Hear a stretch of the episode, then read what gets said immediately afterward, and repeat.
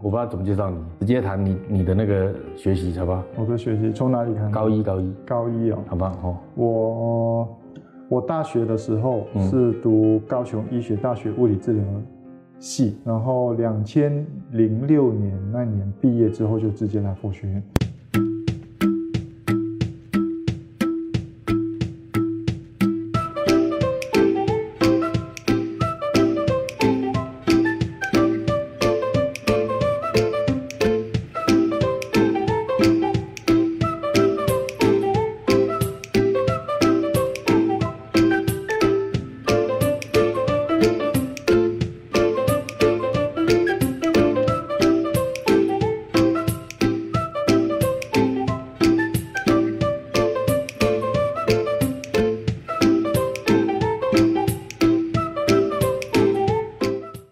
其实慧光法师跟我一起有在都监院这个一段共事的时间呢，我我觉得他其实在佛学的底蕴上是基础打得很好，然后他这个慢条斯理路线的啦。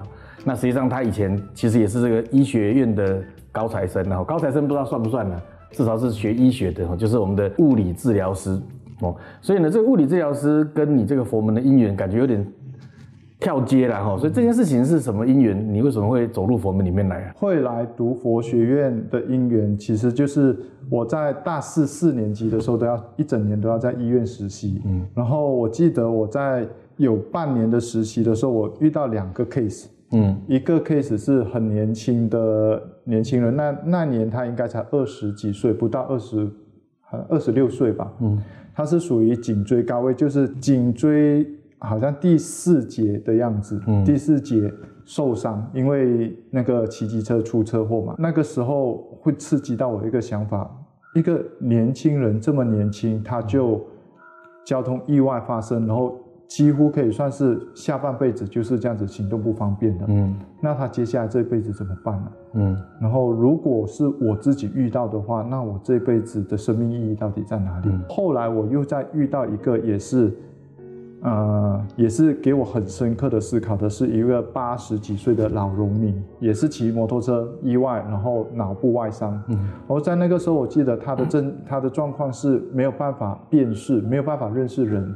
也没有办法自己行动，连站起来也没有办法。我看到这样的一个老伯伯的时候，我心想，人一辈子活了八十几岁，嗯，然后结果就是因为脑外伤嘛，所以全部都不认识了。一辈子过去的东西到底意义还在哪里？这样子，就因为这两个 case，其实刺激到我一直去思考生命的课题。所以那一年的寒假，我就刚好因缘就来了，参加了山上佛光山的那个短期出家，嗯。那短期出家的过程中，学院刚好师长有提到要佛学院这这回事，其实在那之前都没有听说过，就觉得哎，佛学院就这样子填了表格，回去了之后就把学业完成，然后把物理治疗师的证照也考完之后，就来山上报道了。不过我倒是倒叙问一个问题啊，实际上一般人觉得觉得是不是从医，他应该会有一个事情触动你想要往医学这方面走，也是意外。其实我自己对。中医是有兴趣的，嗯，但是考试分数不够高，后来就就就读了物理治疗这样子。不过读下去也还好，因为跟我的志向不会相差太大，就是总体来讲都是属于医疗方面可以帮助别人的，所以我后来还是把它读完这样子。嗯，那也从里面去发掘自己在这方面的兴趣跟热忱。所以说说，其实你在找的其实不是。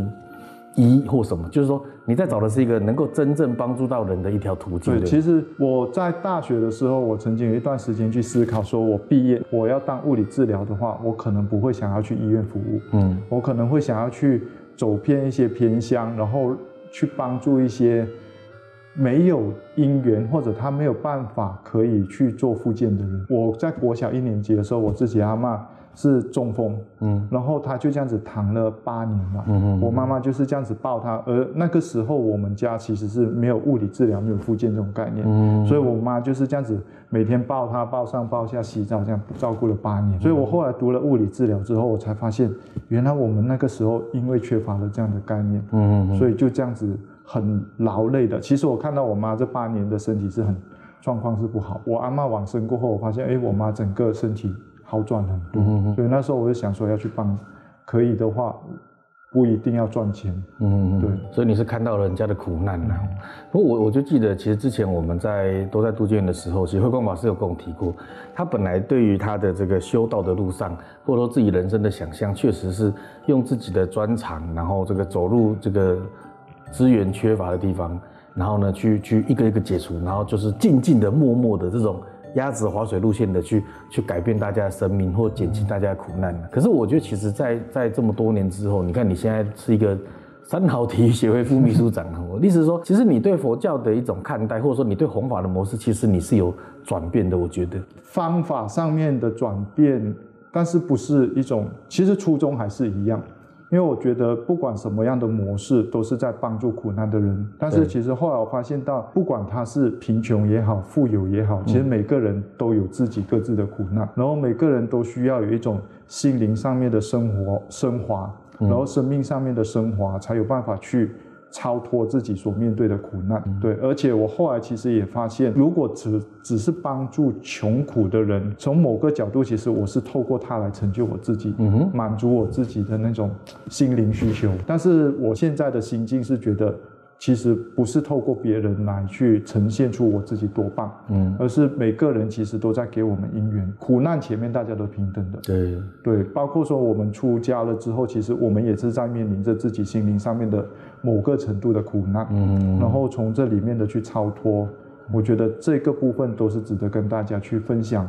学习佛法上面的喜悦，常常讲说我们要不分贫富贵贱的哦，但是坦白说，我们心里可能有一个先入为主。我觉得这也是我们在修道人自己要去检视的一个部分。我会想到说，当我们去帮助比我们弱势的，例如说贫的，我们会愿意去帮他。但是如果只要我心里，认知到他其实比我是一样的时候，当当他叫我做一件事情，我可能心里就心不甘情不愿了。嗯嗯。所以我觉得从这里面也可以让我们去检视，在跟别人结缘或者帮助别人的过程中，其实大家都应该是平等的。嗯哼。也没有所谓帮助不帮助，而是一种互动结缘的过程，一种因缘的流动了。所以其实我觉得你是从一个解除身体苦难的角度，现在更。更进入了一种，就解除心灵上苦难了。你觉得这两个的差异性跟同质性在哪里？其实我觉得最终的苦难，其实还是来自于我们对心理上面的认知不够健康的时候，不够健全，我们会产生苦难。嗯还有一种更深层的是，对整个灵性，也就是说，我们对整个生命意义最终极的那一个层次的了解不够深刻的时候，我们也还是会有更深一层的空虚感。他可能身体照顾的好了，嗯，然后甚至他的心理也还算 OK，可是所有一切都好的时候，总会觉得什么地方少掉，嗯，我觉得这个部分就是宗教在处理的那一块，嗯灵心灵的比较深层的部分，嗯跟整个生命真理、生命意义有相关的部分。对你来讲，你觉得生命真理、生命意义是什么？因为其实空虚这件事情，确实我觉得现在时下年轻人普遍的。这个孤单寂寞觉得冷啊，哦，就说实际上，如果就你刚才讲，就是身跟心，其实如果都照顾到一个程度的时候，它一个更深刻的会是什么？对我来讲的话，现在我的答案，我会给我自己，我给的答案将会是行菩萨道，将会是我的生命意义。我自己回头看，其实每一个阶段、每一个年龄层，其实我们给自己的生命意义会不一样。嗯，然后慢慢的去追。如果以一个马斯洛的心理需求最顶尖来讲的话，他说的叫做。呃，超越自己。如果用佛教来讲的话，就是不要去想自己的东西，泯除人我了。对，把我们的重重心，把我们的焦点放在怎么样子帮助自己以外的事情，关心自己以外的事情，关心自己以外的人、嗯，事物，其实就是行菩萨道。为了众生，为了佛教去过我们的生命。当我们愿意超越自己，放下自己，不以自己为主。为了他人而过我们的生命的时候，嗯，我们的生命意义自然会比较圆满。突然间会觉得，生命好像已经知道自己要做什么。你觉得你现在的这种历练十几年的，然后你觉得你在佛光山里面，你扮演一个怎么样的角色，或者是未来你可以发挥怎么样的的角色定位？我其实没有具体的去想过，嗯，不过我最近有一个算是我自己的突破吧。像以前，如果有人要我讲课啊、露营啊什么东西，其实我会害怕。嗯，我一直觉得自己还没准备好。但是最近我一个体心里有一个告诉我自己说，如果我都要等自己准备好的话，万一我突然间就往生去了，那他们栽培我的不就都栽白栽培了？我应该是换另外一个角度说，我出来分享我我所学到的东西，常驻给我的成长。师长给我的成长，嗯，我去把它分享出来。当然，我知道我自己还不圆满，嗯嗯嗯。所以这一方面，我们保持绝对的谦虚跟继续学习。但是我们知道的东西，我觉得我们就大大方方的跟跟师兄们去做一个分享，一种承担。对，最近的体会是觉得需要这样的去承担，因为真的等到圆满。如果以成佛来讲，三大欧生期间，嗯，那换言之，我不就是都不用做事情，嗯，都应该躲起来，不应该出来见人的，因为我们绝对跟佛比起来一定不圆满。但是我觉得我们应该要反过来，我有多少的东西，我去先去分享，嗯，那同时我们保持着很谦卑的心继续学习。你你出家出家这十几年来，你从一个医学院的学生到现在，你觉得你这一你这一路走来？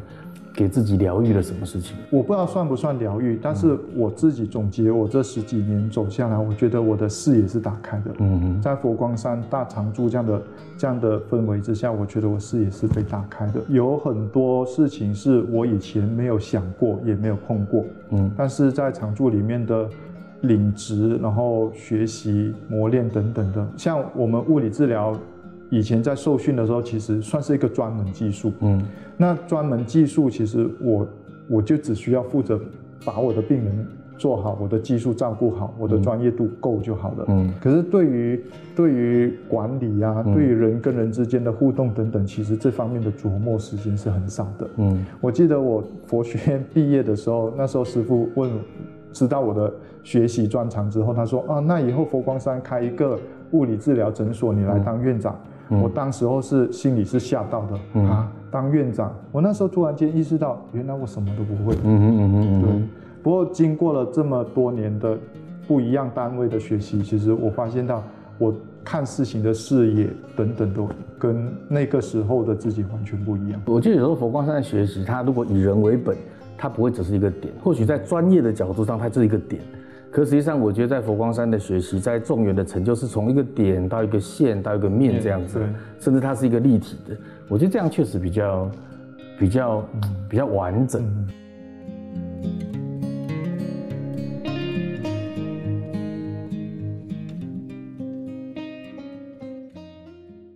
来到丛林，你想要遇见谁？